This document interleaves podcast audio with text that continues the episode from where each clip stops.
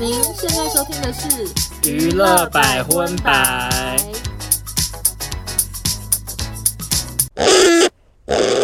本节目由首创唯一十五年保固愉悦玩具品牌德国 Satisfyer 台湾总代理赞助播出。嗨，大家好，我是邵中，我是欧娜，欢迎收听第六十四集的娱乐百分百。扣本卡，萨瓦迪卡，对，只能讲这个啊。对，中间隔了一个礼拜，我们不在台湾，等于是好久没跟大家见面了。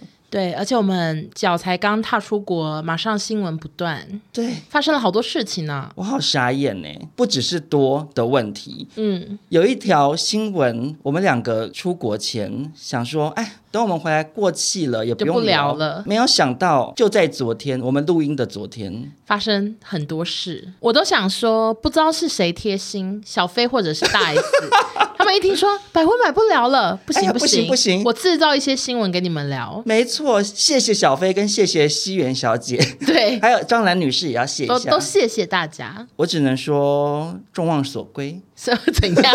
不是因为我们刚好卡在大 S 跟汪小菲的那个新闻很爆炸的时候，我们刚好不在台湾，然后很多听众朋友都说、嗯、好可惜，百分百聊不到。对，可是因为按照惯例，我们常常过气了，就会想说算了算了，就不聊了。对，就不聊了。然后我那时候在苏梅岛跟欧娜还在讨论说，不然我们到时候就是各选一两个觉得特别搞笑的地方，简单带到就好了。没有想到新闻又爆出来，所以听众朋友有福了啦，热度又回来了。但是呢，开头我们还是一样先带给大家一些国际新闻。首先，第一条国际新闻，我只能说热度不输给大 S 跟汪小菲的事情哦。没错，就是最近呢，又出现了一部现象级的神剧《初恋》。你要不要先唱两句？First Love，OK，、okay, 因为我有空耳。我知道。撒一个 no，怎么是从开头唱，不是从副歌吗？而且因为开头很低啊。对。啊、哦，副歌也太难了吧。You are always gonna be my love，いつか谁かとまだ声に无知でも全部都空了，很厉害，煞有其事的。你是自己写的空了，没有，是网友提供的，哦、好贴心的网友，非常贴心。嗯、然后这一部呢，就是最近在 Netflix 上线，这个剧是灵感源自于宇多田光的神曲《First Love》。哦哦。 什么意思？原来是真的就是这样哦，真的是这样啊！啊它里面有非常多宇多田光哎、啊，有广告，有 CD，然后也有这首歌一直播。你的意思是说，剧中的年代就是宇多田最红的时候？啊、没错、哦。那我那我会想看呢。你终于想看啦？因为之前欧娜跟我大推，然后在苏梅岛，连在飞机上欧娜我都在看，因为我都已经存在手机里。而且因为欧娜刚好又不幸白卡，所以一直在饭店、哦、一直在房间看。看到不行，然后我的那个现实动态又一直被大家洗版，对啊，大家说哦多好看多好看，看到哭啊，然后一直刷那个宇多田光的歌。嗯、我本来以为只是就刚好有这首歌，没想到如果是有很多跟宇多田有关的话，没有到很多，但是我确定有 CD 有广告，然后也有提到这个人，因为这是一部横跨二十年的爱情故事，然后剧情非常浪漫，画面很漂亮。我在欧娜大看初恋的时候，我就问他说：“以你对我的了解，我会想看吗？”欧娜就说：“我觉得不会。”因为太纯爱了，你会生气。对啊，很多爱情的部分。对，所以我那想说，哦，因为欧娜也是蛮了解我的，我想说，那我就不看了吧。嗯、结果可是现在好多雨多天，我想说我好像可以看一下。嗯，然后它上线三天，全球已经累积了七百二十二万小时的观看数。它还带来很多影响，像是饰演女主角学生时期的八木利可子，嗯，她已经从原本的宝矿力广告模特儿变成了新一代初恋女神，而且她粉丝就是每一天都上涨好几万这样子。我已经很快就追踪她，我希望她记得我是比较早期的粉丝。她要怎么记得？不记得。然后另外也有网友跟我说，他们已经订好北海道的机票了。哦，他是真的看完这部就立刻订，因为真的看起来会很想去。所以这部戏是发生在北海道，几乎全部场景都在北海道啊！我刚好也想去北海道，那我觉得你可以看一下，而且北海道机票现在不贵。然后那个第一集的最后，我就已经看到尖叫啊！什么意思？就是那种啊，那种感觉，你知道？就太甜蜜吗？太太让我触动我了，我整个尖。你的什么？就是因为横跨二十年嘛，所以他一下演学生，一下演那个成人，嗯、然后第一集就是有成人终于擦肩而过那种感觉。嗯、然后学生时期的我没有恋爱过，然后我的初恋，我暗恋的人你都不理我，但是还是很感动。我是不是有个印象是什么搭电梯遇到吗？就只有那些小故事而已，我都没有什么浪漫的初恋故事。可是我一直幻想说，如果我有的话，肯定是这种感觉。OK，要用幻想的。对 要用幻想的。而且我我现在也非常想去北海道哎、欸，因为他们在里面有去一些什么餐厅啊，我还去 Google Map 看一下在哪里。那是不是会有点像是当年冬季恋歌刮起的旋风？我印象非常深刻，当年有很多所谓的什么师奶团，我妈就是妈妈们会组团去韩国，然后去拍照裴勇俊他们可能去哪里什么什么的。我妈也买全套 DVD，OK，、欸、非常的爱冬季恋歌，嗯、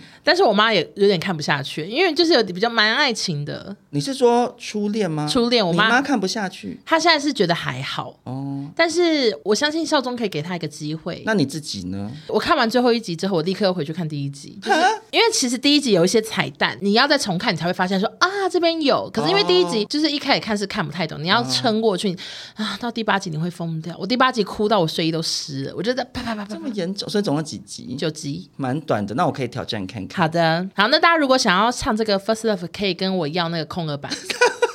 歌词，因为我现在已经基本上前两句不用看空耳，我就会唱了。哦，那你以前有迷过宇多田吗？他这首歌很红，那时候是看《魔女魔女的条件》。对对对，嗯，可那时候我很小，嗯、其实觉得那个剧情有点太前卫吗？对，师生恋有点小前卫。嗯，然后后来他有一首歌是什么《Prisoner of Love》，嗯，Prisoner，然后那个那个剧呢，他是有讲一些包含恐怖情人，然后男友会家暴的故事。嗯，我很喜欢那首歌，可那个剧情是让我现在看到锦户亮还是有点害怕。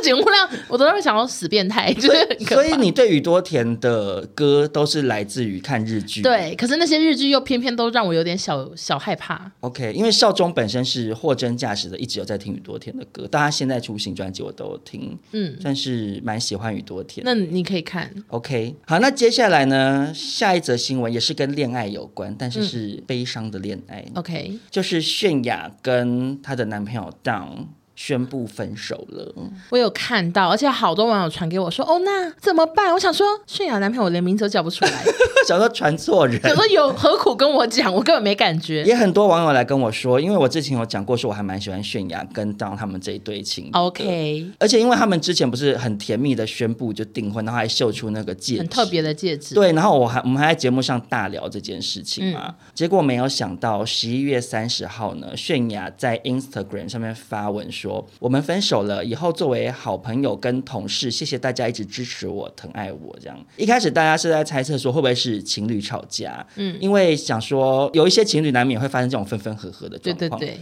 没有想到呢，这样他也有在这个贴文按爱心，然后他自己也有发，他就说即使分手了，泫雅也会是我今后最爱的艺人。这样哇，这件事情公开之后，大家都觉得啊，怎么会这样？因为他们就是大家觉得很登对的荧幕情侣，而且。他们当年算是。怎么讲啊？为爱走天涯，对，就有种为爱很叛逆的感觉。嗯，因为他们本来好像是经纪公司很反对他们公开恋情，嗯，他们最后还是决定公开之后，他们两个还被踢出他们的经纪公司，对，然后就等于是自力更生这样，然后就才变成说他们现在就走上这条就是跟以往很不同的演艺道路嘛，就是泫雅不是就变得很花俏，嗯、就是很走另类风格，然后 Dawn 也是他以前是偶像那种，对对对，欧巴的感觉，没错，所以又觉得还蛮可惜的，然后。呢，就是有一个韩国的娱乐记者叫做李正浩，他在 YouTube 影片中就说，他们两个人分手后呢，一直处于断联状态，周遭有人也无法得知分手的原因。嗯，然后有讲说，泫雅其实之前参加一个综艺节目叫做《虽然没准备什么菜》。哎，你有没有觉得韩国的节目名字常常都想说，哎，什么意思？对，因为我等一下也会报道他们那个节目的名字。你说另外我下一个新闻也是会讲一些，我想说好另类，好像一句话。他们很流行，就是想说，哎，什么意思？对 对对。虽然没准备什么菜，这部节目呢，他就有说，他跟 Dawn 吵架的时候，觉得 Dawn 吵架的样子很像疯子。他其实那时候在搞笑的讲啦，然后他还模仿说，跟他吵架，他就只会眼睛瞪很大，然后就什么话都不说，然后无法沟通。因为你知道，就是男女。吵架常常是女生，好像通常会很想要讲个什么所以然，可有时候有的男生是那种沉默男子。啊，我不是哦，你是相反，你是相反，你是沉默女子，为什么这样？沉默稳稳，不说话，不知道，冷暴力，我不知道。然后泫雅就说她都会气到回房间捶床，这样她说为什么都不说话，为什么只会睁大眼睛这样的感觉。然后她也有讲说，哦，她现在就是有点不想结婚了。可她那时候都是感觉是以搞笑的方式在讲，真真结果没想到，对，就是被挖出来，感觉好像那时候就露出端倪这样子。嗯，然后这个李正浩因为他是娱乐记者嘛，他就是有好像掌握一些圈内的小道消息的，对。嗯、然后反正就听说他们在去年其实泫雅跟当就常常争吵，陷入冷战。然后比如说他们一起参加什么活动啊，然后在那个休息室尴尬到就是连服装师都想说真尴尬，这两个人就冷战到不行。我真的觉得情侣不要一起工作，欸，哎，哎。对啊，因为其实蛮多都这样，很容易出问题，就连当同事都不太适合。那个台北女子图鉴，凤小月跟桂纶镁也是这样。我觉得情侣真的不太适合一起工作。对，可是只是大家本来会觉得他们两个一起走过那么多，嗯，然后又等于是很大方放下嘛。尤其是很多偶像，其实他们都会对恋情比较低调。对，他们大方放下，然后两个人又变得越长越像，然后又订婚，呃、就觉得越长越像也算一种吗？可是真的就越长越像啊，很有夫妻脸。对，然后就会觉得，哎，好像就是很 OK 啊。他们两个每次一起登台表演，都甜蜜到不行，好不好？他们前阵子来那个什么台湾那个太空港的音乐节，嗯，他们不是也在台上就是火辣互动，搞不好在下台还吵架。我觉得也不能说一定都是假的，有可能搞不好是那种吵架跟爱起来都是很很很大浓烈的那一种，很大想不出来，大起大落，大起大落。对，对，所以可能上台就哇激情四射，然后可是等下又吵架又又。冷战这样很难说，有可能。但是总而言之，我是自己觉得蛮可惜的。那、嗯、但是也的确说实在的，会不会过几天又有什么说哦开玩笑的啦，或者说哦我们决定还是继续走下去，也是不知道。对，对，那就是在这边祝福他们两位，最后只能祝福。好，那下一条呢也是韩国新闻。这个韩国女谐星她叫做金敏景，她原本是一个美食节目《好吃的家伙们》节目班底，嗯、然后后来因为大家吃着吃着体重飙升，最后又开了一个运动网络节目，叫做《让我做才做的》，今天开始是运动小胖啊，听听不懂，甚至太长了，什么意思啊？节目名字非常的长，而且这样子观众之间要聊天，就跟朋友聊说，你最近有没有看那个？然后就很长，讲不出来。不要简称，应该在说运动小胖。OK，好，就像大热门啊。康熙这种简称，OK。然后这个节目呢，主要是让他体验各种运动，像是足球、高尔夫、皮拉提斯、综合格斗。那去年六月呢，他第六十三集他就尝试了射击，那命中率就是非常的高，几乎每一个呢都是射中靶心。嗯，然后那时候网友看到这节目就说：“他难道是失忆的特工吗？”我想到的是，难道是欧娜去韩国参加节目吗？因为你不是说你很会射气球，都射中。我也蛮会射气球，对，对，但是没有他厉害，因为他是每个都靶心。嗯，然后总之呢，他就是意外发现自己的射击天赋，私下就一直持续的练习。结果呢，他最近通过资格考，还选拔进了韩国的国家队。哦，怎么可能？是不是超太戏剧化了？超荒谬哎、欸，超荒谬哎、欸！进国家队很很高级、欸，没错。然后他上个月还宣布说，他要为韩国出战国际射击大赛。就真的是为国争光，然后他就突然等于是从谐星变国手，哎，没错。很佩服，怎么会有这么荒谬的事情？哎，可是有时候就是这样哎，因为你人生中没做过这件事，对，你从来没有做过很多事情，然后有时候你一去做，搞不好就发现自己的天赋。对，因为那个日本不是有一个女生就是这样吗？啊，大概说谁？我忘记她叫什么了。我知道，就是有写轮眼。对对对，就她就是会做一些很困难挑战，然后她每次都什么一个下午就完成，然后那些练十几年都傻眼。对，那个女生她好像也是因为在节目某一集送她去学一个什么，就她就一瞬间学会，就变那个，她就变成一个常青的单元，好喜欢那个女生，一定会送他去学一些很难的东西。嗯、我上次前阵子才看到一个啊，玩那个监狱，那个监狱它不是只是一个监狱，哎、嗯，它最后是挑战二十个监狱，然后一整排同时甩起来，然后所有的球球要掉上来，然后他。通过，哎，我忘记他是挑战到几个，可是也是一整排，嗯，都是有瞬间同时球球咔啦这样子，超强。然后那个达人也是那种练了什么不知道多少年，然后已经那个达人已经被誉为是天才，嗯、因为那个达人也很年轻，嗯，可是他也是练了很久。结果那个女生也是一天之内学会，然后他到最后是要挑战最难的，我忘记是几个，就是好长一排，可是他至少印象中好像是有至少一半以上有掉进去这样子，好强。对啊，因为我之前看的那个呢是。他也是射箭，最后要挑战是他的箭要在射进那个箭的洞洞里，整个箭中箭，然后整个射进去这样。然后他一直练，一直练，然后练到半夜，然后他就真的射进去，然后达人也是再次的傻眼，想说我算什么？哎，我跟你讲，这个女生练那个剑狱也是这样，就是因为他们都会设定说，比如说什么六个小时之内要看她可以到什么程度。嗯。可是他就是时间到，然后他就拜托制作单位说，可不可以再给我半小时之类的？他，他就说我想要再努力练，而且因为那个监狱其实本来就是木头做的很重，可是他又有一个长长的底座，所以所以整个其实那个非常重，就是他每甩一次失败，他就要休息一下，因为那个 很重很重这样。好强哦。然后他还是练到就手很痛，他都是拜托再让我练一下。我想说，这个女生也是很有毅力，对，好佩服她。我觉得搞不好哪一天你也会发现说，哎，去做了什么，然后你很擅长这件事。那你说？我觉得没有。为什么？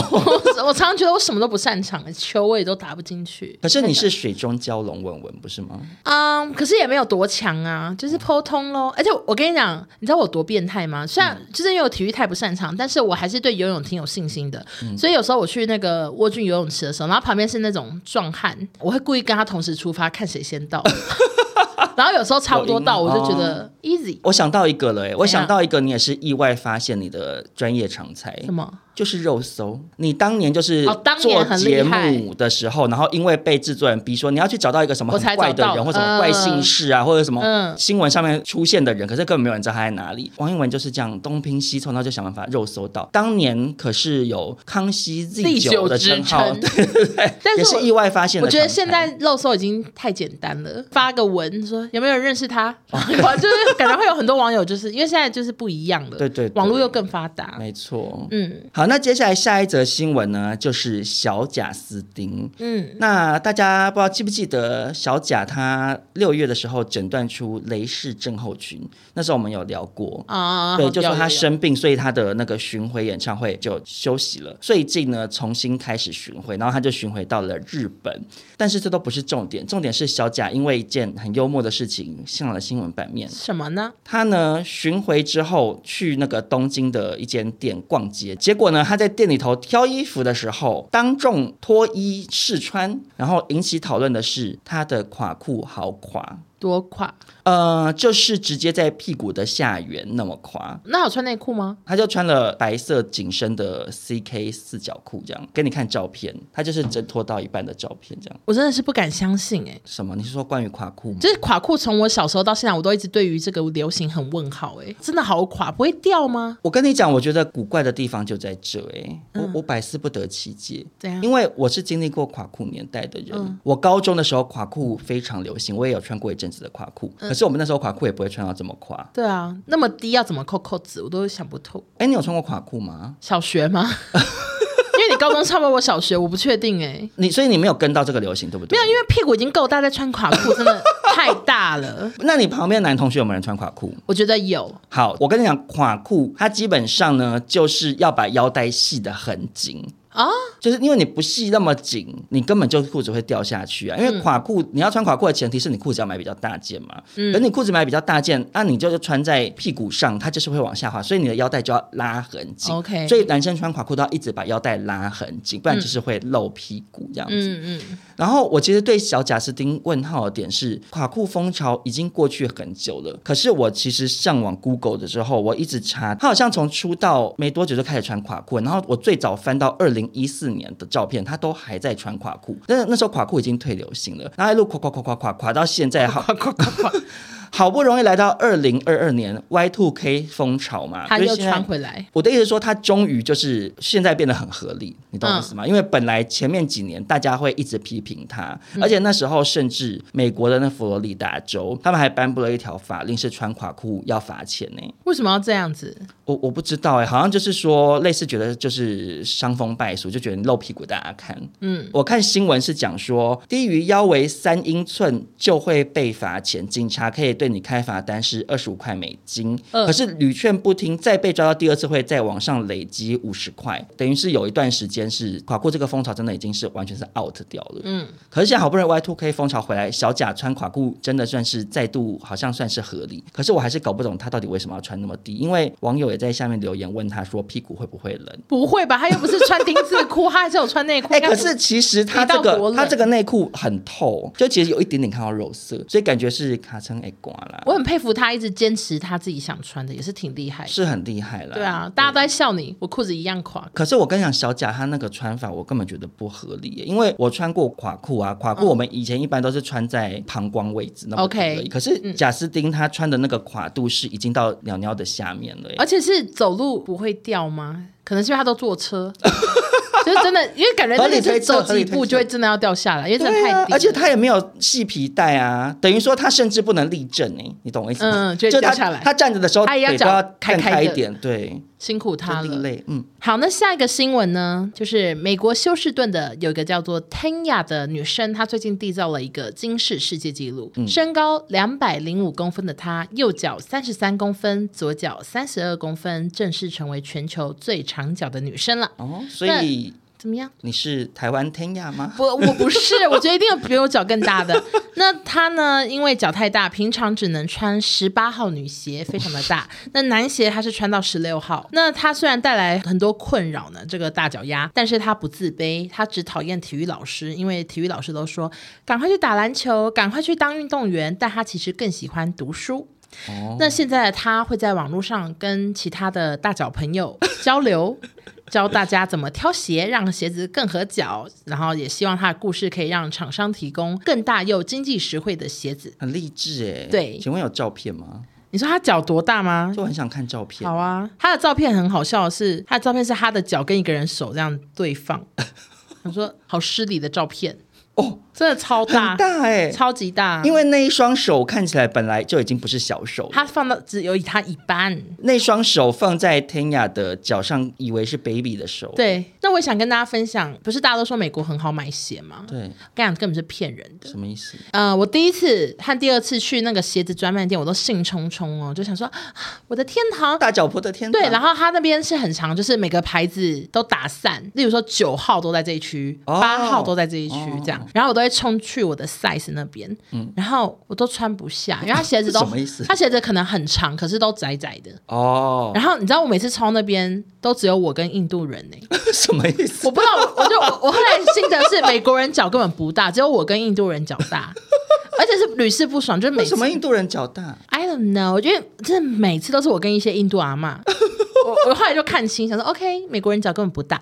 后来就真的快要回台湾，我才知道原来他们大脚婆怎么买鞋，根本不去实体店。嗯、他们网络上其实你可以选宽版、宽宽版加宽宽宽宽版哦，它全部都可以定制，就是都可以再选你要加多宽。那会很贵吗？就也还好，可能真的是大脚天堂，就是你可能可以买一些没有很长公分，但是够宽的鞋。因为其实欧娜根本不是真的大脚婆，我是宽脚婆。证明我是宽脚婆啦，因为欧娜常常穿一些鞋，前面是空的，像麦当劳叔叔。对，我现在这双，我摸摸一下，空吗？啊、呃，也是空，大概大拇哥的第一个指节吧。可以放一粒槟榔，可以，没问题。对，对你算有点违冤，对，变成好像你要买大尺码，好像要买很大 size，可是其实前面都是空的。我也不知道，其实也算大啦，因为，我常去一些那种长度也是不够啊。讲一讲，突然很真诚的露出困扰的神色。对对对，就是这个脚就是挺大的，所以我，我我可能会可以去跟 Tanya 当朋友吧，或者是你就去追踪他，他分享的一些买鞋的小 paper，，你可能可以记下来。我跟你讲，他的照片哈，我有去看他 IG，基本上就是一直在秀自己的大脚丫，他就是很爱拍一些就是脚好大的照片。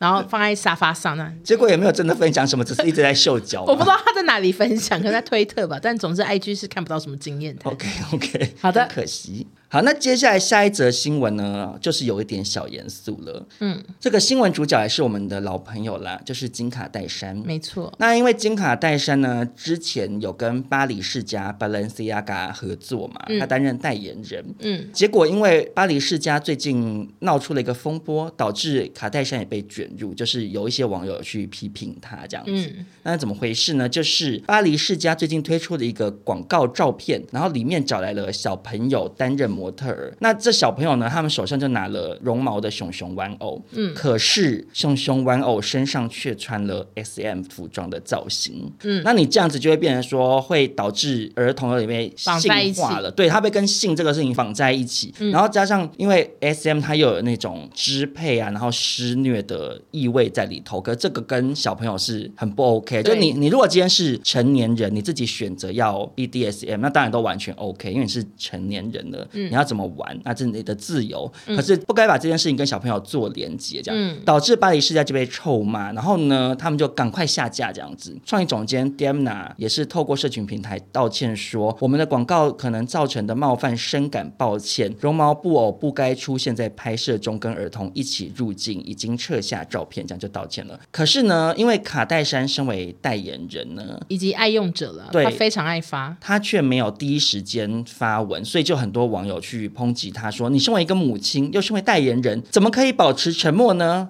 然后就想说他是不是不敢批评巴黎世家？结果其实是误会啦。嗯，因为过了不久呢，卡戴珊就有发文，他说他前阵子没有马上说话，是因为他先去找巴黎世家了解整个背后的状况，嗯、先去理解。嗯，然后理解完之后呢，他才发了这个文。他说他作为四个孩子的母亲，看到照片时感到彻底震惊。这组照片令人很不安。他说要高度重视儿童的安全，不能让虐待儿童的行为在这组广告中合理化，透过任何形式来呈现都不可以。然后他有说很感谢巴黎世家撤下广告并道歉，什么时候哔哩吧啦，就是有讲了一些就这方面的话这样子。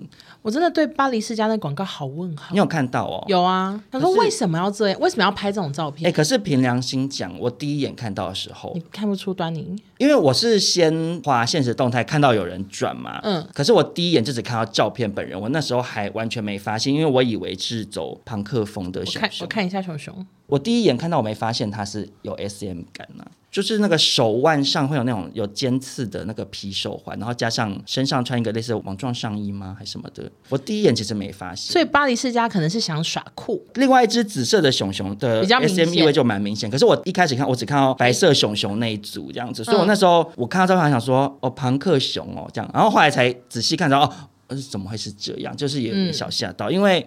的确是不该把儿童跟这个东西连接啦，就还蛮不好的。嗯。而且美国那些就是那种恋童啊、儿童色情，对，都会好像很重的罪，而且甚至是 FBI 办案呢。哦，我我之前有看到类似相关的报道，就是你你如果跑去看这种类型的东西，或者是去买，或者是什么什么，对，FBI 会来抓你，他会循线找到你，把你抓去关。所以真的是儿童色情好想吐哦，我不懂。我也不懂啊，我也我也觉得很想吐。而这是呕吐的声音，因为有时候会被人家问问问什么？没有，就有人以为我们节目有闹鬼，就说哦那哦那几分几秒什么？然后我就会听一下说，说我呕吐的声音。哦，对对对，我觉得我觉得我觉得恋童这种事情，大家要不要就是摆心里算了？摆心里，我的意思是说，摆心里就这是什么劝劝世？没有，我的意思是说，这些人他。就是这些人他，他他也可能他也不是故意的，他从小天生就是恋童癖这件事情，他可能就是有这个性癖好。嗯，我是不知道啦。啊，可是我的意思是说，你如果把它付诸实行，变成去导致这些儿童受到侵害什么的，那就会很可怕。那你如果真的那么恋，你要不要在脑内自己用幻想的就好？因为幻想无罪嘛，就在脑中幻想，你不要跟人家讲，哎，也不要去消费什么买一些什么。嗯，因为你知道有些就是比较落后国家，他们可能会拍儿童的。啊那种类型的东西，好恶心哦，然后就是去去贩售盈利，就，嗯、然后其实很多落后国家不是也会有雏妓吗？嗯、对，也都很可怕，啊。嗯嗯，然后觉得大家就是，如果你真的有这方面的，也是摆心里就好，就请不要伤害儿童这样子。大家最爱的下体守门员回来啦！你不知道怎么配？赞助娱乐百分百好多次的德国 Satisfier 又来赞助我们了。你知道我家的衣柜现在情趣用品是打开衣柜门快要全部掉出来，这太多了，这么多？因为他每次都给我两三种试用。那我那你妈打开来会不会吓到？就是呢，我最近有一个状况啊，我的玩具实在是多到我妈连帮我收衣服的时候都会看到。然后，然后有几次就是。我可能也没收好，然后一回房间，我的一整根情趣用品，我妈就把它放在书桌上，好糗、哦，超糗，两次了，她也没说文文呐，你那个情趣用品，她也没有，她就是帮我都放在桌上，好糗、哦，就是像放了一杯水那种，我承受不住哎、欸，疑淫啊，你想什么？我不知道，而且她上次更怡然自得哎、欸，就是因为包裹太多，就放一个袋子里，然后我妈就把我放到电梯，然后就跟我说，王文那情趣用品放在电梯里面，天哪，这样 好没有隐私，一切都好没有隐私。可是说实在的，因为你爸妈都会听我们节目，所以其实他们就是知道、啊，他们知道那是什么。那少中这次要介绍的呢是 Satisfyer 愉悦蛋三入礼盒。我在这边要跟 Satisfyer 道歉。怎样？我本来是看不起这种东西的。说愉悦蛋吗？就是我先跟大家讲一下，因为市面上呢有飞机杯，也有飞机蛋，大部分的飞机杯是可重复使用的，你你就是用到你坏掉为止。那可是蛋状的，通常好像都是一次性的。嗯，然后我总是。觉得真浪费，结果这次收到 Satisfyer 这个愉悦蛋，我吓到。怎样？因为它真的就是旅游的必备凉拌。请问是苏梅岛的心得吗？有尊重我吗？我跟大家说啊，因为它有一个非常方便的点，我跟你讲，就是为什么它是只能用一次性的，我也服气的原因。怎么样？就是它是有一个创新科技，只需加水立即润滑。不需要额外添加润滑液，好方便。你懂了多方便吗？因为说实在的，比如说你出去玩哦，嗯、你如果身上带的瓶瓶罐罐，真麻烦。而且润滑液又那么大瓶，它这个愉悦蛋它就是一个蛋状的，包装拆开有一个洞，然后你就是在里头吐口水，或者是你去水龙头装点水，它真的就变滑了耶。我在想，它会不会是跟邮票取经呢？你觉得会不会是这样？有可能从邮票来的概念，因为邮票就是舔一下口就可以粘嘛。对，因为我一开始还想说。我不信哎，我想说你那个润滑液在哪里？结果我吐一口水之后就变得好滑哎，然后你就是可以拿来套在你的下面这样子。你真的要讲的话，它当然不会有飞机杯那么多功能，因为比如说飞机杯有的又有震动又有热感，然后或者是它里头可能整个通道做的很长，它、嗯啊、那个蛋状哈，它就是只有一个鸡蛋大小，嗯啊，所以就是比较难整整根包覆。可是旅行在外，或者是嗯，可能有一些上班族上班上到一半，哎呀，这个办公真累啊，去厕所舒舒压。OK，你就拿着那个小愉悦蛋，偷偷去厕所，马上吐一个口水就可以用，好方便，厉害耶！虽然说它不能像传统飞机杯整根包覆，可是其实它延展性还蛮强的。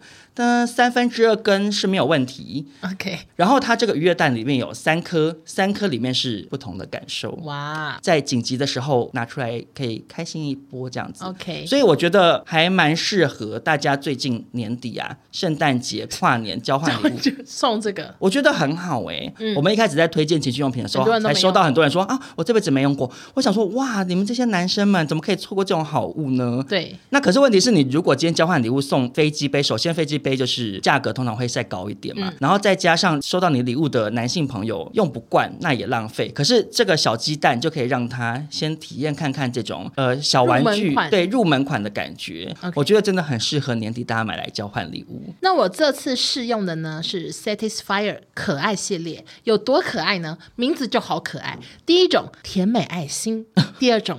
闪亮珍珠贝壳，嗯，第三种粉嫩棉花糖，然后第四种是甜蜜糖果。我觉得它最棒的一点就是它非常不像情趣用品，因为我刚刚有提到说，我就是一直被妈妈摆情趣用品在桌上，但它非常的不像哦，就是我有发过线动，没有人看得出来，大家都觉得好像一个饰品这样子。然后呢，它也非常的好携带，因为它就跟我的手差不多大。那它使用感受是什么？它主要啊是怎样？是吸。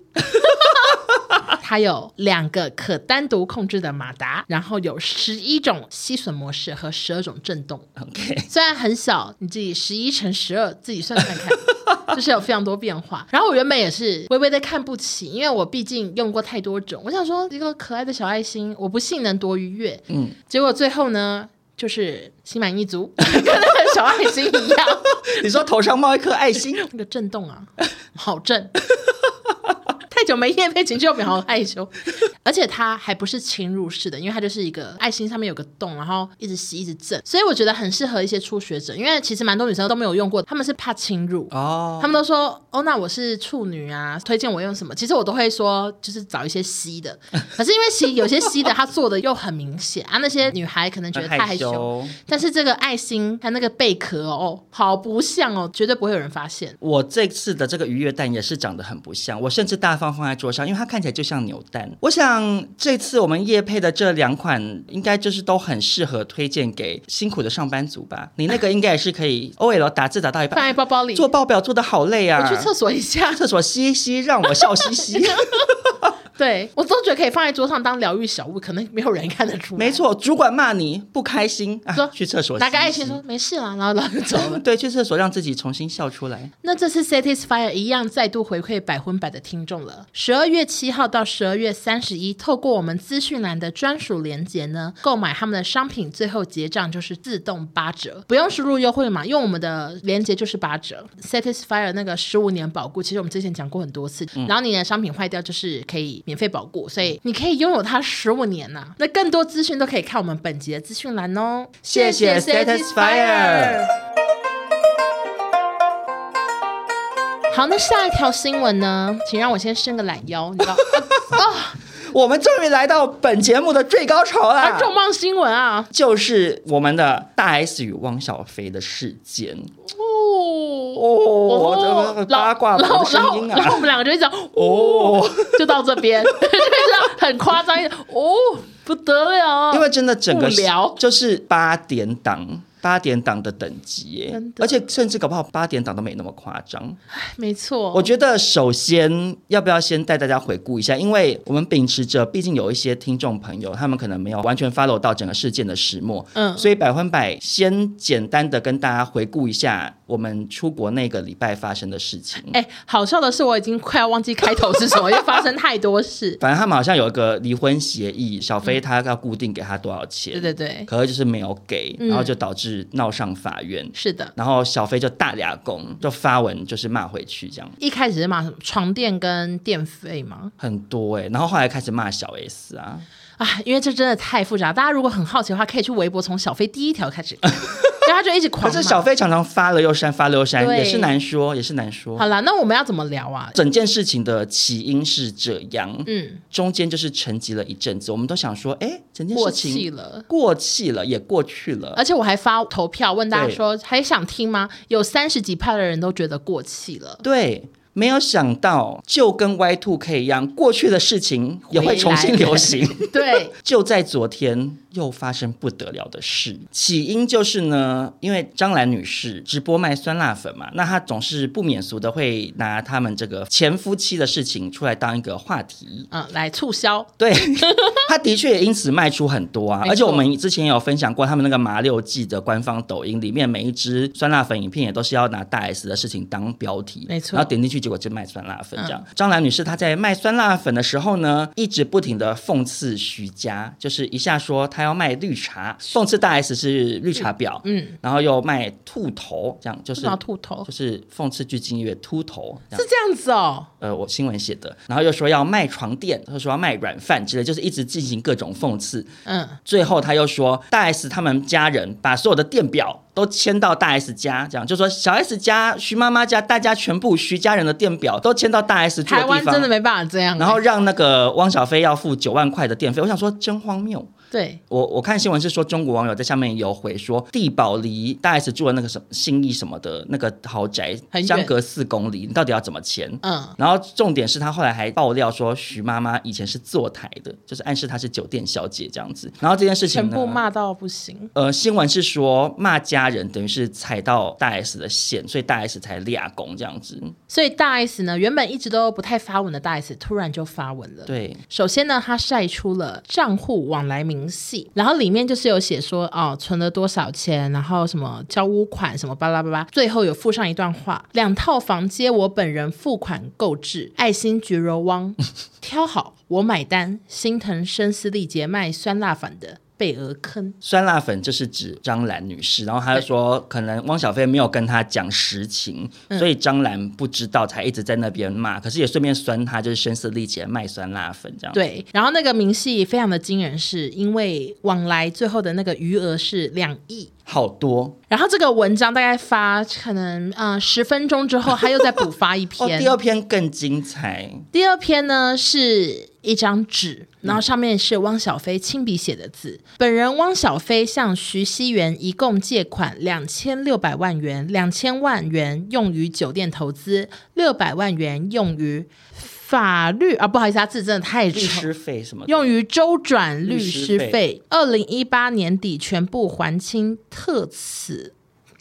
小飞字真的好丑，丽句或者是北京吧？他字真的蛮丑的，而且字忽大忽小，忽大忽小，忽大忽小。然后最后就签名汪小菲，二零一八年十月多这样子。嗯、大 S 就也是附了一段文字，他说：“这个借据为爱新觉罗汪亲笔写下，事隔至今只还了五百万，嫁入豪门真是稳赔。现在祖宗十八代都被毁谤，无语，难怪软饭骂你的驾轻就熟。”就大 S 非常，我只能说大 S 不骂就不骂，一骂就是很会骂。首先，爱新觉罗王，你觉得怎么先讨论这个？好，我觉得好幽默。为什么会有这个名词？是因为之前他们结婚的时候，张兰有受过访问，说就是就说小飞是一些皇族的后代。对对对，然后徐妈妈就说我们是不满族，还是什么之类的。之类，然后我没想到大 S 就一直记在心中，对，记得十几年，他一直都很想笑，他一直在家里想说爱新觉罗王，然后决定在今天就是写出来。我我其实都一直在幻想，我我脑中都一直在幻想。幻想什么？我都幻想是不是徐妈妈？你看徐妈妈前面被讲是坐台嘛，嗯，然后小 S 前面又被骂说什么是什么在头上跳舞的小丑什么之类，的，然后我都想说一定是徐妈妈跟小 S，然后跑去大 S 家边骂边哭，就说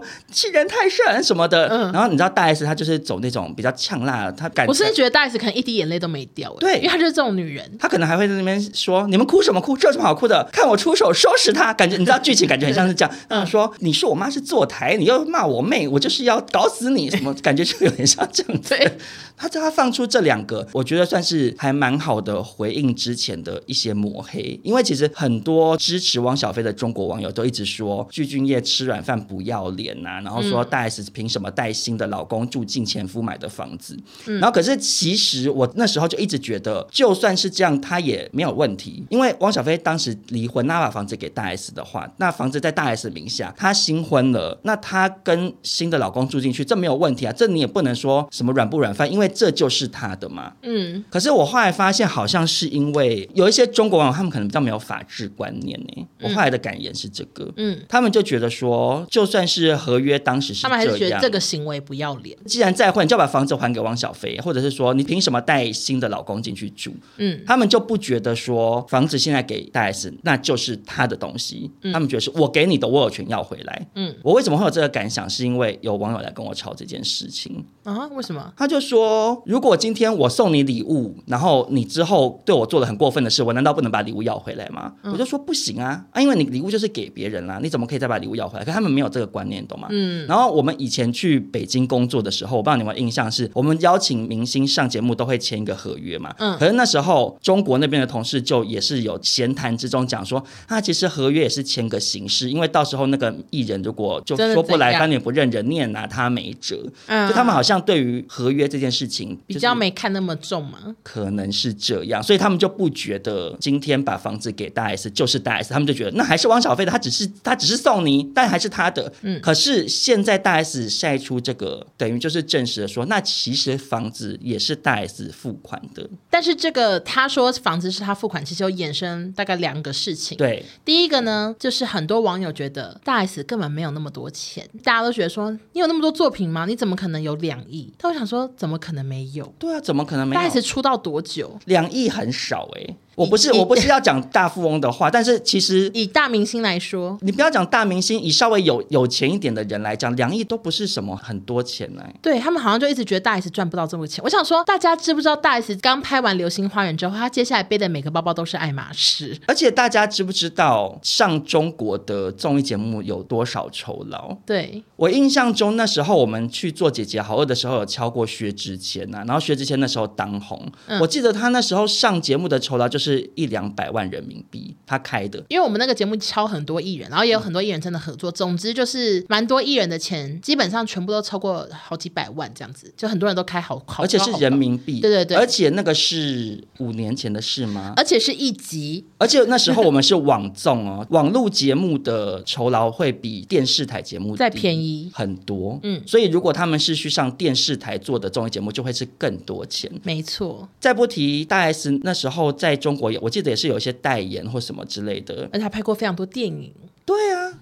你们怎么会觉得他没有两亿？而且他们一定有请那种什么理财之类的人去投资啊？对啊，他的收入绝对不可能只有这个啊！搞不好他名下还有什么收租的房产，你我们也不知道啊！啊怎么会觉得他没有两亿嘞？然后另外一个事情呢，就是小飞后来有跳出来说，这个房子是我给你钱付的。嗯，但是小飞又迟迟查不出证据。对，好，那接着我们来讨论一下借据的部分。其实这个呢是网友跟我讲，我才发现，就是大家都说汪小菲借两千六百万那天，竟然是大 S 的生日，而且是网友还有挖出来说。他们还有 po 一些那种放闪照，还有一些什么感人的文章，这样就没想到那天借了好多钱，真的是不知道要笑还是要哭呢？对。可是他其实那个还款的事情也是罗生门呢。嗯，这件事情发生的第一瞬间，网友是冲去张兰的直播间跟他讲说出事啦，然后有人说快还钱什么的，借据晒出来了之类的。嗯嗯然后那时候张兰女士是躺在床上划手机，你有看到那个画面有多好笑？很好笑。她在直播卖酸辣粉，她那时候好像真的在中间在休息，她躺在床上盖着棉被划手机。嗯，然后好像听说是那个，就他们旁边那个小帮手，还有跟兰姐讲这件事情，然后就说不值得回应这样。然后张兰还爆气，就说怎么可以不回？然后就出来回，就说那个钱早就还完了什么。可是接下来汪小菲自己又发文讲了叽里呱啦讲一堆，然后他意思就是说他那时候就是只还了五百万，然后后续慢慢再还。对，我想说哎，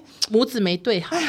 兰姐跟这个小飞，你们怎么常常没对好，导致互相打脸呢？真尴尬。反正就是这两个东西一发，小飞就爆气，就是发了微博讲说他其实已经说好不用还了，什么巴拉巴拉。但是很多人在讨论第一句，就说徐熙媛，我本来对你还保留孩子母亲的这个身份，就大家觉得说啊，不然嘞？对呀、啊，就是他生出来的，好像好像要把他身份褫夺，以为是皇上。对呀、啊，先把降为那个贵人。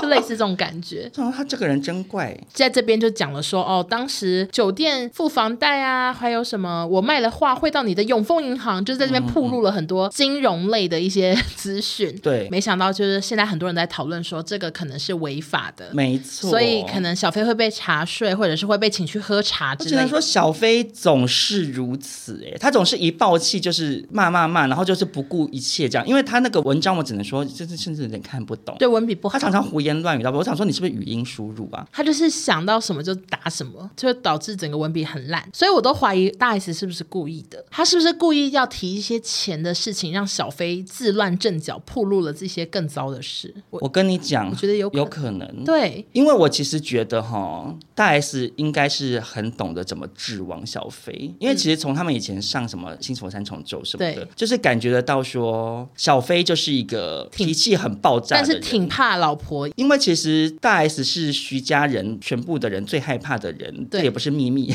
对，小 S 也会讲啊，说连徐妈妈都怕他，嗯，因为他就是说得出做得到，嗯，他就你敢惹我，我就是搞死你的那种人，嗯，所以我觉得他可能跟汪小菲结婚这么多年，他已经知道用什么怎么对付他了，所以他就是用了这一招，就让小菲自己变炸弹。对，然后接着呢，汪小菲又发了一条微博，啊、呃，他有附上那个离婚协议，嗯、然后另外还有写说，当初你说要照顾孩子，让我把信用卡留下，结果每个月上百万的买东西，我还奇怪你怎么买那么多服饰呢？然后他就秀了很多那个。衣服的购物清单，然后里面呢、嗯、就包含他就是跟具俊晔结婚的时候穿的洋装，或者是发箍，那个好好笑，还有那个项链，还有项链，然后还有一些什么，一个是简讯的通知。但是第一，我们先聊离婚协议好了，嗯，因为离婚协议他后来马上就删掉，因为他在里面没有把大 S 的各自遮起来，对，甚至有他家完整地址，对，真的好没品哦，有点被吓到哎，对啊。然后外加这个离婚协议可以这样随便秀吗？其实照理说应该是不行，因为通常的吧，我们签过很多合约，他们其实都会有讲说不可以公开合约内容的。而且再搞笑一点，就是这个离婚协议上面就写着汪小菲要付很多钱，没错啊。对呀、啊，你干嘛秀出来承认说没错，我就是该付这么多钱呢？我真想不透他。啊、那你对于那个买买买的部分，我我原本看的时候，我自己也觉得说大 S 这女人也够狠。你知道吗？因为我一开始看到也想说啊，大 S 真狠。嗯，虽然说他自己把卡留给大 S，就是要给他刷，而且他也答应要支付很多钱，但是做这个行为，而且他好像要付什么每个月一百万的什么精神赔偿。对对对，他不是法律问题，比较像是人情世故的问题。对，想说哇这样子，可是因为后来有看到一个留言，就是有一个网友说汪小菲你外遇在先又得性病什么的，人家花一百多万是报复性消费，刚好而已。这个留言呢，大 S 竟然就有回，嗯、然后还回说你懂赞，自此不回了，花钱买那么多水鬼。白费唇舌。套句酸辣粉的话，我们要用法律保护自己。总之，他就是暗示说，这个讯息的内容是对的，就是这个婚内出轨还得性病，你懂，你懂哦。这样，因为我其实觉得很多人到后面已经有点忘记，最开始就是因为王小飞出轨啊。嗯，那说实在，你出轨了，你因为对不起人家，所以你合约签了一些就是要赔很多赔偿性的对条约。那那你现在自己后悔了，可是你当初签啦，你不能说现在因为他再婚。然后你就翻脸不认人，那要不然你当初就在上面就要写清楚说，如果徐熙媛小姐再婚的话，哪些条款不作数，是不是？那你可能就是要定清楚啊。对。可是因为说实在，如果今天一个女生跟这个人结婚了十几年，她为你放弃工作，对。怀生孩子流产，差点命丧黄泉。对，本来吃素，又为了要怀孩子，又还吃肉，改吃肉，做了这么多的牺牲，然后又发胖，什么什么的。嗯，啊，到头来换来的是你外遇，然后得性病，病，然后他又跟张颖又是前阵子不是有点类似官宣嘛，就是互相就是 like 对方这样子。嗯，那那到底是好啊？讲难听点就是不给你面子，那又怎么样嘞？你先做了很糟糕很糟糕的事，到底天底下有几个女人可以忍受老公外遇又得性病？然后小。飞的刚刚提的那篇文，其实还有一个备受讨论，就是他有晒出消费的那些什么通知，说什么你台币什么消费一百万什么什么一些讯息通知，但更搞笑是后面很多通知都写说刷卡失败，刷卡失败，所以大家都想说，哎，其实也没付出去，想说你好像也没付这么多钱，就可能大概是想说我要刷这个头巾不给你面子，然后结果啊刷卡失败，可能类似像这样，所以不确定说小飞到底支付了多少这个购物清单。可是关于这个购物清单有一个案外案，我觉得非常的幽默。怎样？就是你知道张颖颖有发文吗？哦，好像有。就是这件事情曝光之后，张颖颖在她的微信朋友圈发一条，她说我也想要买买买，然后后面还微笑图案，这样我觉得非常幽默。因为张颖可能看到想说啊，你帮前妻付钱买这么多东西，我也要买买买这样子。我只能说跟有钱交往真爽。然后就有一些网友很贴心的整理那个离婚协议，就是说，第一点，汪小菲每个月要给儿子女儿共一百万台币到二零三八，然后什么汪小菲必须承担保姆、司机的工资，然后另外还有什么徐熙媛再婚或者是同居之前房子的水电费什么都要由汪小菲承担，汪小菲每个月要给徐熙媛一百万十年，汪小菲信用卡副卡给徐熙媛刷，反正就全部都有列出来，都是双方同意签字离婚的，嗯，所以就觉得说小飞现在跟妈妈这样出来闹来闹去，好。糗这样子，而且很没品，嗯、尤其是因为张兰女士一直借机卖酸辣粉，而且听说什么卖出不知道什么二点六亿的业绩之类的，她真的很会卖东西了。我只能说抓住流量密码，没错。那就在这一连串纷纷扰扰，就是发文的轰炸之后呢，小飞突然又冷静了。其实小飞原本一度说，我等一下就去找那个什么汇款记录，然后就消失，消失好久，然后突然在半夜又发文，他说：“亲爱的徐熙媛。”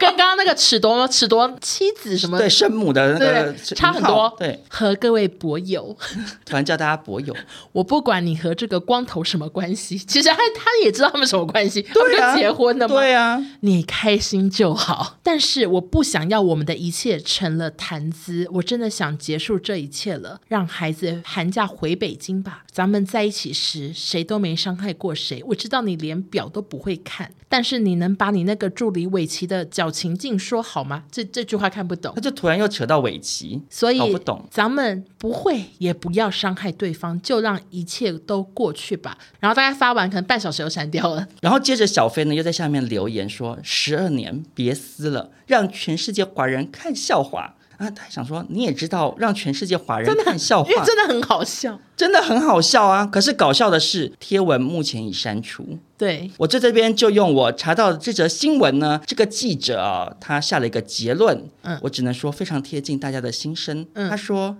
让外界感到雾里看花。因为你知道，常常新闻的结尾，可能记者会写到什么，网友们都怒了什么，你都会想说，也没有网友都怒了吧？就你知道他们讲一些，就是好像一副你懂全世界的网友。对。可是这句话没讲错，我想全世界华人网友都是感到雾里看花，对，不懂。那百分百的八卦婆二人组呢？接下来来带我们大家回顾一下这整段新闻，我们有哪些印象深刻、搞笑的点？好了。好的，因为真的发生太多幽默的事情了。对，第一点呢，我想还是床垫的直播，哦，我非常的喜欢，就是因为小飞就是有发文说，你跟那个光头还在睡我床垫呢，什么就是说他们不要脸，对，睡我买的千万床垫，对对对。然后大 S 呢，他就很生气，就直接把那个床垫再去 S Hotel 那边给你，我就觉得那个。鼓掌啊，鼓掌！我那时候看，我真的是掉下巴。我想说，啊，怎么会出这一招？对，我觉得很傻眼。我我跟你讲，他真的一定就是小 S 被讲说什么头上跳舞的小丑，小 S 气哭了，去跟姐姐说我不是小丑。然后大 S 气，想说你这么爱吵床垫，我就把床垫放在你 S Hotel 门口。而且因为而且因为他放床垫，然后因为那个记者其实那几天一定是在大 S 家、小 S 家，然后什么就是 S Hotel 那边一定都有记者在守候。嗯所以那个助理去放床垫的时候，就是被拍下来。对，很好笑。对，我都在想，大 S 就是一看到那个微博就立刻说把床单掀起来，然后他们就立刻请工人马上再走。对，一秒都不给他在房间里。结果没想到这个床垫，我只能说台湾记者全世界最有创意啊！怎样？竟然直播割床垫的巨码？其实我觉得是 S Hotel 的公关，是 S Hotel 公关发的啊。所以他也很有创意啊。就是那个 S Hotel 公关请大家来拍，也很有创意。然后竟然变成用直播的方式来放送，也很有创意。对，而且记者还去试躺那个床垫，我觉得也很有创意。而且去躺床垫那个女记者是我们的听众，你也很棒，你是第一手的，你很赞。没错。总之就是原本那个床垫被拍已经很好笑了，嗯、那个直播我看的时候有四千多个人同时观看，而且我看到一半还发现九把刀也加入直播，然后有网友说谢盈萱也正在看。哦，我只能说全全台疯床垫呢。对，播完之后那个公关还出来接受采访说，今天很感谢大家来这个参加我们这个处理床垫的直播事宜 什么。之类的，就在那边 讲一些很公关的话，想说有病，然后还说花了一万五，就是什么请那个回收厂商带走。对，然后那个记者也都一直问说，为什么你们不继续使用这床垫？他说啊，这是属于废弃物什么？就是那个记者和公关都好认真在处理这件事情。我觉得台湾人好幽默。对。可是这整个床垫真的其实也是雾里看花哎，因为最开始小飞说是很贵的床垫，嗯、可其实他从头到尾好像也没有讲是什么，他没有讲是什么牌子，可是网友就说是海思腾这个品牌，嗯、结果呢，直播画面流出之后，记者还去采访海思腾的资深柜姐，嗯，你不觉得？很很闲呐、啊？记者真的好会延伸花边新闻，对，就问柜姐，柜姐说里面那个花色一看就是不是我们家的这样，然后就变成说网友又在那边吵说什么，大 S、啊、到底是不是大 S 偷换床垫？就是你知道一些支持王。小飞就说大 S 拿一个便宜床垫出来代替那个海思腾床垫，而且他们其实从头到尾都没有人说那个就是那个牌子的床垫。没错，然后这时就出现一个小侦探来帮忙，嗯、就是贾永杰，因为贾永杰人脉很广，之前那个防疫期间不是一直到处联系一些有钱人，然后捐东西嘛。对对对，然后这次呢，他就联系到了海思腾的主管，叫做 Jerry 哥。嗯，然后 Jerry 哥呢 就有跟他讲电话，就有说哦，真的不是我们家的，然后说他们也不知道为什么会有这条新闻，然后很烦恼怎么会这样。样子 之类的，但是很烦恼。我以为还是他们很高兴，他们免费打了好多广告呢。我不确定，但是后来 Jerry 哥就说他要跟公司讨论一下，看要怎么发声明。嗯、结果后来跟公司讨论完的结果，就是因为基于隐私权的关系，就没办法做什么评论，所以他也没有说到底是不是有来买这个床。对对对，都没有讲。嗯、然后就变成说贾永杰他放了他跟 Jerry 哥的对话，可是就是有点没头没尾。嗯，所以这个事情也被骂，因为很多人都说你根本就是自己在那边不飒飒。对对对，嗯，就是有点不太确定到底贾永杰。跟那个跑去问资深柜姐的记者比起来，哪个比较闲？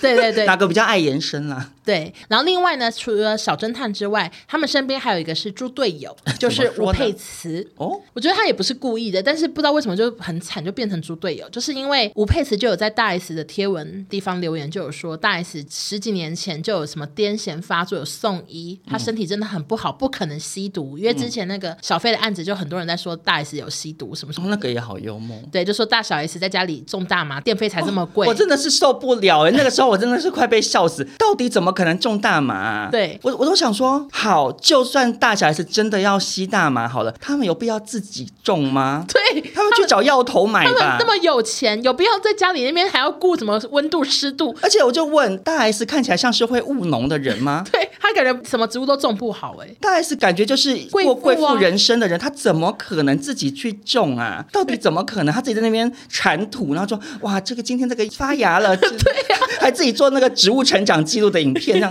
不合理呀、啊？就是觉得这样说大 S 在家里种那么，你们你们先去看《神人之家》那个哥哥种小番茄有多辛苦，然后你把它换成大 S 的脸，他也不可能做不到，他手可能都没有碰过土、欸。对呀、啊，然后因为吴佩慈就帮腔说大 S 身体不好，就这个事情反而被网友说大 S 几年前就在癫痫，他一定是毒瘾发作，哦、就非常多人往这方向去想。可是其实他癫痫这件事情根本不是新闻啊。对啊，我记得之前就已经徐妈妈都出来讲过。对，而且还有我记得是他们都还没结婚的时候，大 S 吃饭也是癫痫发作，嗯、这个也有上。然后小 S 接受采访还哭，我都好印象深刻。嗯嗯啊、他就说他那一刻真觉得他要走了什么的，嗯、是一个生病，然后却被网友说是因为吸毒毒瘾发作，我真的觉得看了就很不爽。真的，哎，讲到戴斯整个口条好好。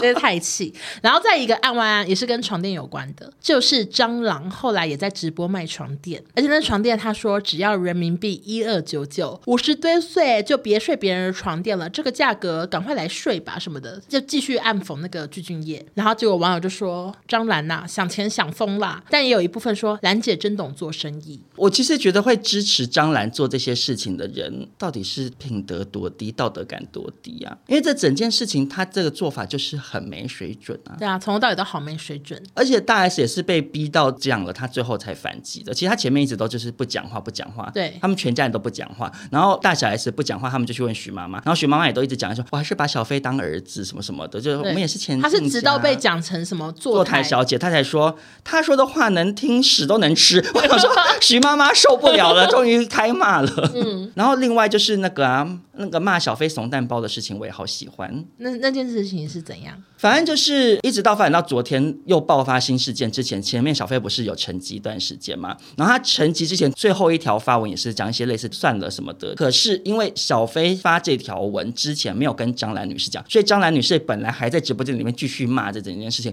然后结果下一秒网友就跟他讲说 小飞道歉了，他就傻眼，然后就说那不是道歉，那叫做嫉妒，这就是我们北京爷们，这个叫做嫉妒不凡，怎么？然后就一直讲这种话，叫然后就转头，然后就录语音骂说你道什么歉？你是个怂蛋包！骂王 小飞，我想说你们真的母子俩真的常常是彼此的猪队友哎。然后还有另外一个我也觉得很幽默，是那个他模仿鞠婧祎，我我其实蛮喜欢的。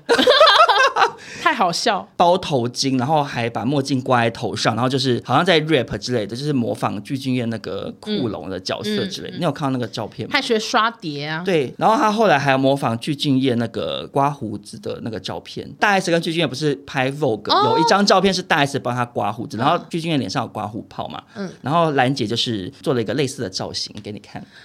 我想兰姐会不会太用心啊？兰姐这直播用心啊！我想她就是北京张婷婷吧，法拉利姐真的是毛起来表演呢。我觉得她就是一直在翻具俊晔的所有照片，想说我最近可以卖什么刮胡泡吗？还是哦哦，接下来模仿这个造型这样，下次卖卖那个假发什么之类的。对，所以其实兰姐就是这整个事件最大的受益者哎。对，因为我相信汪小菲情绪失控暴冲是也是真心的，嗯，因为他一直。起来好像就是这样的人，对，早期是那个酒醉后缅怀前妻嘛，然后还听说被张颖颖定了一个罚款金额，说缅怀前妻罚多少钱什么之类的。对对对对对，所以小飞一发生什么事就会爆冲乱发文，讲话乱七八糟，很正常。可是兰姐一直把握这个良机卖酸辣粉，她真的是赚好多钱。对，可是呢，这整个事件，我想最衰的人会不会就是徐家的大姐跟小 S 两个人呢？没错，那大姐怎么说她衰呢？因为具俊晔呢，他二零一八年就是有。跟一个女生合照，好像是她粉丝，嗯，然后就被人家说那是徐大姐，嗯，但其实长相差很多，根本不一样。可是就因为这些照片，因为大家都说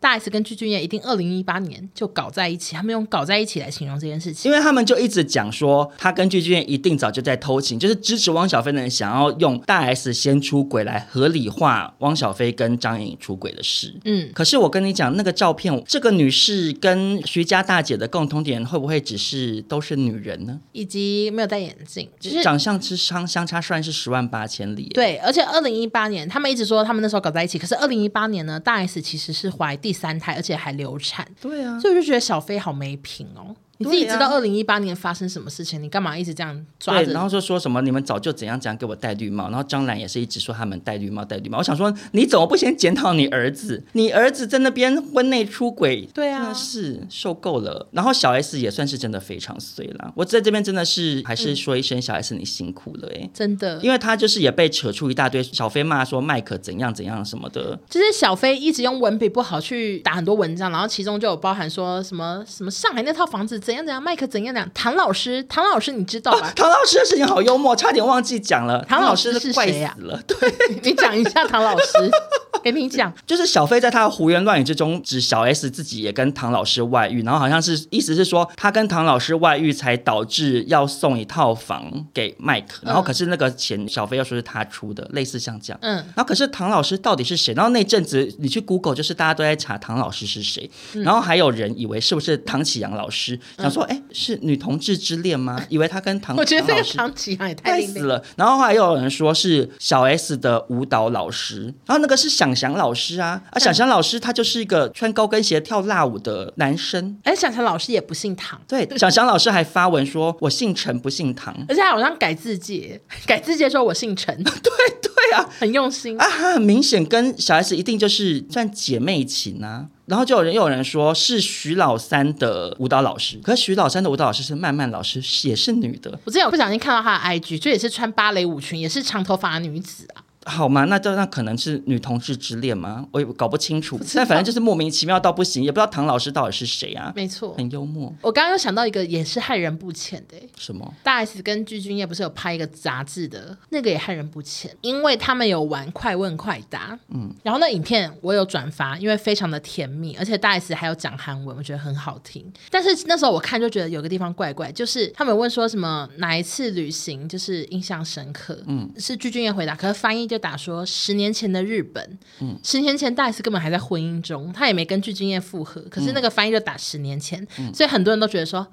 你们十年前就外遇了，嗯嗯，我想说，到底是多蠢的人会在访问中说自己是十年前跟这个女生去日本？他后来 Vogue 那边就有说，哦，那个翻译听错，是二十年前什么的。但我觉得昏倒，我觉得害人不浅到不行哎，因为很多现在那个大陆人也是揪了这点不放，对，就说你们十年前就去日本了什么什么的，而且这不可能啊，因为他哪有这么蠢啊？顺便用百分百跟大家讲一下，哎，我只能说这整件事情就是小 S、徐妈妈、徐大姐真的衰衰衰。辛苦了，我希望小飞说到做到，希望他就此停手。他说停手，我希望你做到。你如果等一下我关掉飞航，我又看到你发文，我真的气死，因为我们刚录完，又能怎样？我不知道能怎样，但我发现动骂他，我好气，我会很气。我觉得他就停止吧，他只是一直出洋相而已。他已经说我们好聚好散，我讲好几次，互不打扰，超多次，可能一年前就在讲。然后祝福马六记生意兴隆喽，不用吧？我想说用大 S 的祝福，就是最后做一个 ending。好的，最后带来一条很重要的新闻，算是我们的开国元老。没错，这个新闻从百分百第一集就陪我们到现在，嗯，最后很感谢的声音，然后突然就在我们出国时出现了结局，画下句点，我觉得非常的有点小感伤。那我们就是用很感伤的语气说出他的名讳吧，就是吴亦凡。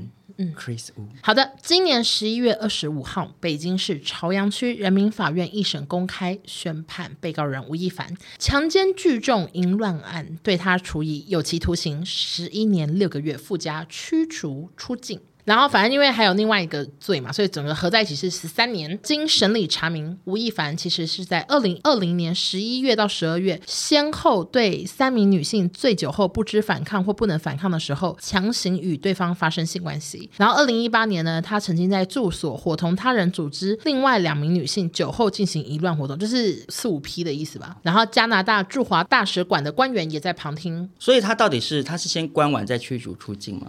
是的，我看网络上。上大的分析是说，他要在中国先关十三年，然后才能被去到加拿大去这样。那他去加拿大之后，除非加拿大又要再针对这件事情，可是这不一定啊，嗯、这个我不确定。总之就是突然宣判了这样子，很突，一切都很突然。好，那我在这边就是延伸分享一下关于欧娜说突然宣判这件事情。嗯，其实有非常多网友私讯我，就说会突然宣判吴亦凡的这个判决呢，嗯，是因为。新疆那个乌鲁木齐火灾的事件这样子。嗯，那其实有非常多听众朋友想要我在节目中分享这件事，因为这件事情其实非常的严重，然后后续也产生了很多效应。可是有鉴于呢，有一些听众朋友说，呃，我没有去投票。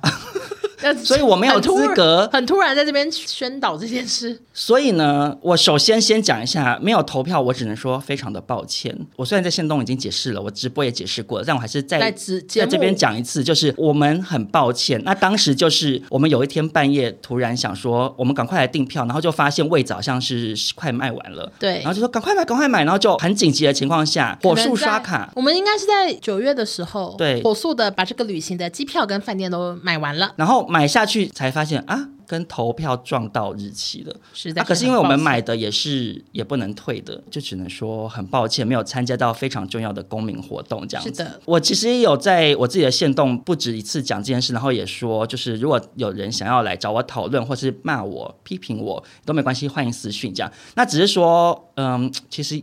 就是没有 没有人来找我，大家都在下面留一颗心骂我，说我没有资格 讨论政治议题。那关于这点呢，我也是从善如流。那如果你们觉得我不能讨论，那我就是少讨论一点这样子。好的，而且其实也有点想说，就是你们留一颗心，然后又骂，啊也顺便骂到王颖文这样子啊，因为这件事情欧娜也算是算衰这样，没事，你，你就是徐大姐吧，我想没事，讲没事。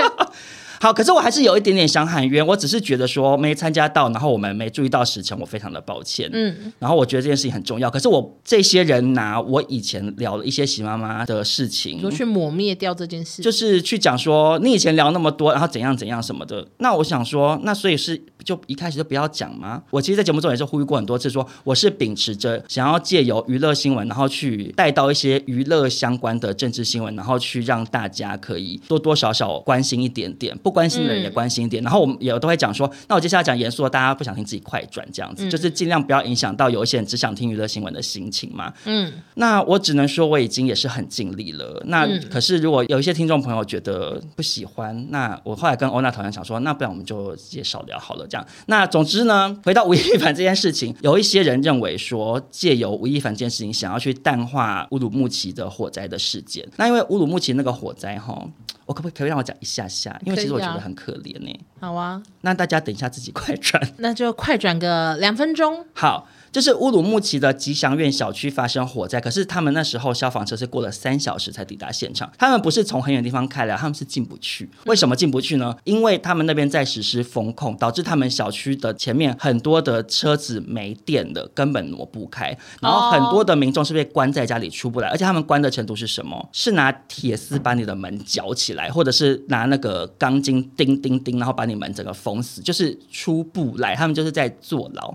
所以消防。车进不去，民众也逃不出来，就被烧死在里面了。所以是伤亡是很多人是吗？官方宣称的死亡人数是十人，可是其实绝对不可能只有十人，嗯、因为那些人就是出不来，消防队进不去，被闷烧了三小时，哦、一定是死亡非常惨重。嗯、然后因为这件事情导致两三年来很多中国被封控的这些人民受不了了，然后才引发了有上海人去上上海有一条路叫乌鲁木齐东路还是什么的，哦、然后去那边就是抗议，然后就高喊。习近平下台，然后后来要延烧到现在很夯的白纸革命这样子。嗯嗯，所以大家想要知道 detail，就是可以自己上网 Google，网络上有非常多啊，我就不要讲太多，免得我又被骂这样子。好，那接下来呢，回到亦凡的事件。所以真的，我我我只是突然想说，哎，所以亦凡真的会就是让那些事情比较不被讨论有关系？为什么是亦凡？为什么只挑亦凡呢？不是只挑亦凡啦，应该是讲说，这也是网友们的讨论，就是说每次发生什么事情，他们就会从娱乐圈找一件事情让他变热搜，因为说实在的，大众对娱乐新闻的关注度还是比较高啊。你就看我们节目的状况，其实也是一样嘛。嗯、大部分人还是会觉得没有想要听一些太严肃的事情，那所以他们就会拿娱乐新闻来降低大家对严肃事件的关注度，这样。OK，嗯，但总之节目尾声，我还是觉得，对对于亦凡怎么会被判十三年，然后就是整个事情我都觉得好荒唐呢。很荒唐的点是，就是因为你说很魔幻吗？就是对这种感觉，就是想说。哎，他这么红，有这么多人爱他，名利都有，为什么他他他他要这样子？你是说他为什么要强奸女性？对，然后这么多女性会对他投怀送抱，他有必要灌醉别人，然后再强奸他吗？我整个想说，这个这个易凡，我真的不懂你。我猜啦，我猜，因为市面上有一些人的性癖好是强奸啊。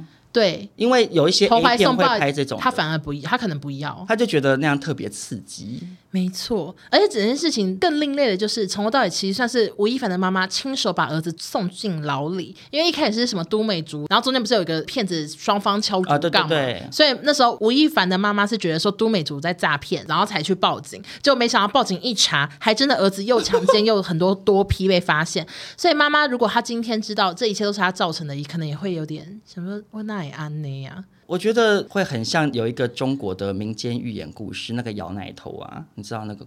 没有哎、欸。以前小时候上课有读到啊，有一个死刑犯，然后因为他过往都是妈宝，哦、就他不管做什么事，妈妈都很护着他，所以他就从小罪越做越大，变大罪。有一天他被判死刑，嗯、然后他行刑前要看妈妈最后一面，他就跟妈妈说：“妈妈，我想再吸一口你的奶。”然后妈妈就边哭边给他吸，因为这是古代人的故事。OK，然后然后他就把妈妈奶头咬下来，然后妈妈就很痛，他就说。都是你害我今天变成这样，因为你从小就没有把我教好这样子，所以我想说，吴妈妈如果去看亦凡的话，不要露胸部。